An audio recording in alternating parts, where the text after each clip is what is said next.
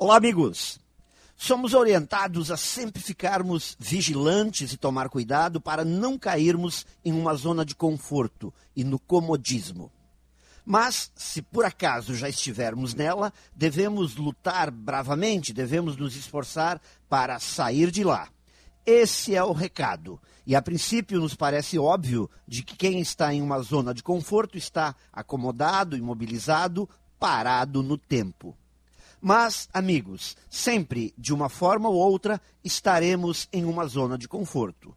Em nossas áreas de estabilidade e segurança, pelo simples fato de precisarmos delas.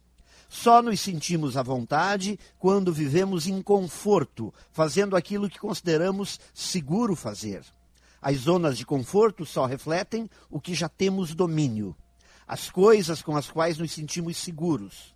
A partir dessa percepção, o que temos de fazer é trabalhar para conquistarmos mais espaços de domínio, desenvolvendo novas competências e expandindo nossas zonas de conforto.